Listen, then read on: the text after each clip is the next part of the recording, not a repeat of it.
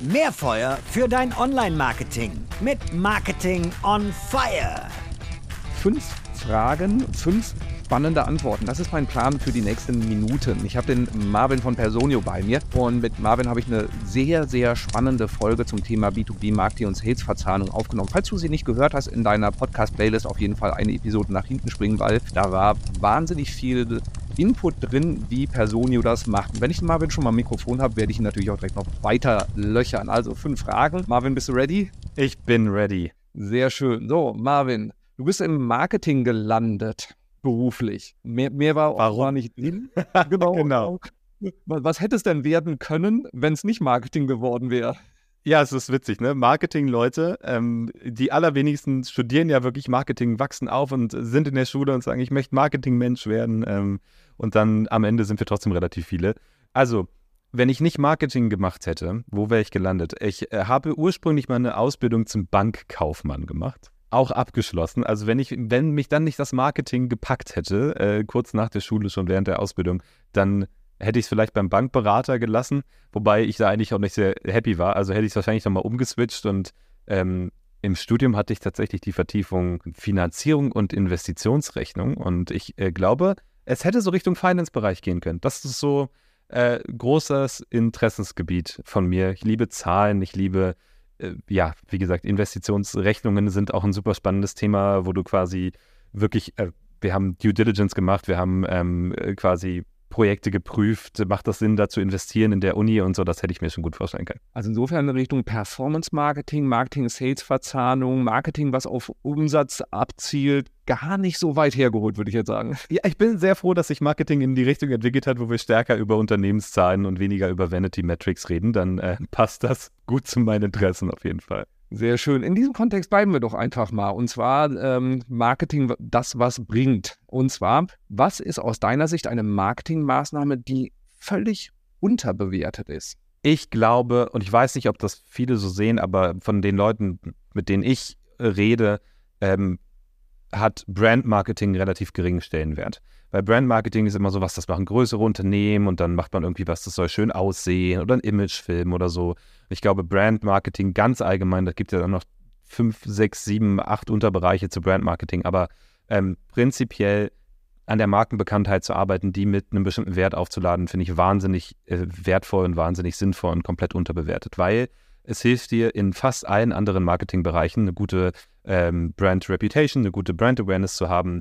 Ähm, es erhöht auch die Conversion Rates in allen Funnel Stages, meiner Meinung nach, egal ob sich jetzt jemand ähm, entscheiden muss, will ich diesem Unternehmen meine Daten zur Verfügung stellen, weil ich irgendein Lead-Gen-Formular ausfülle oder ähm, schreibe ich jemanden zurück, äh, der vielleicht von einer Firma kommt, die ich kenne und mit der ich schon irgendwie einen emotionalen Touchpoint hatte oder nicht.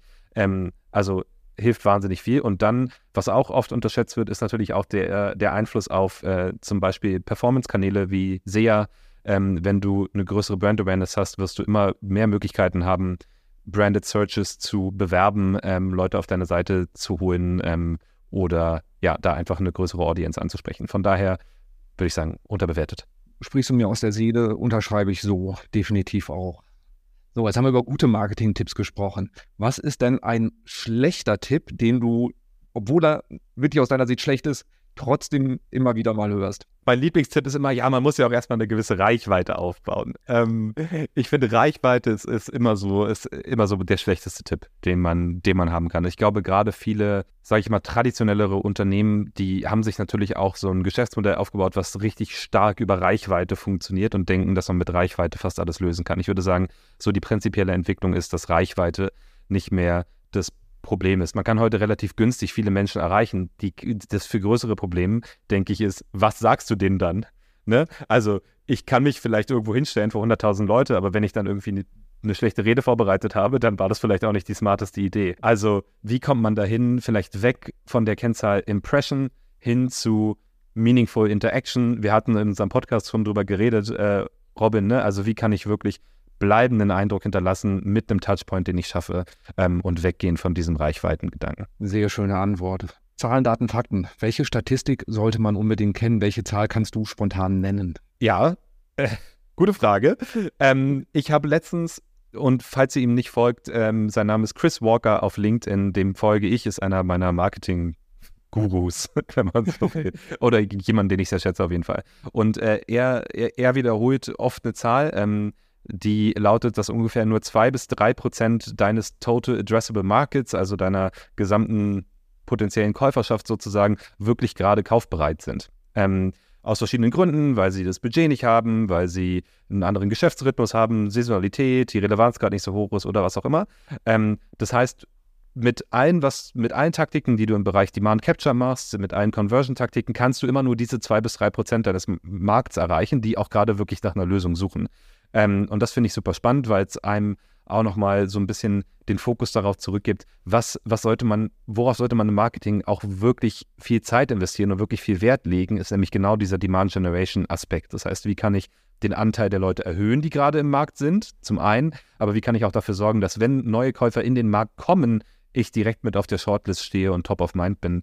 Wieder Thema Brand Marketing, auch Thema Content Marketing, die da eine große Rolle bei spielen. Und ich fand die zwei bis drei Prozent sehr aussagekräftig. Äh, ja, erschreckend niedrig. Also das heißt, 97 Prozent äh, sind nicht kaufbereit und den kann ich einfach in dem Moment nichts verkaufen. Korrekt. Das ist bitter. du kannst es versuchen, aber.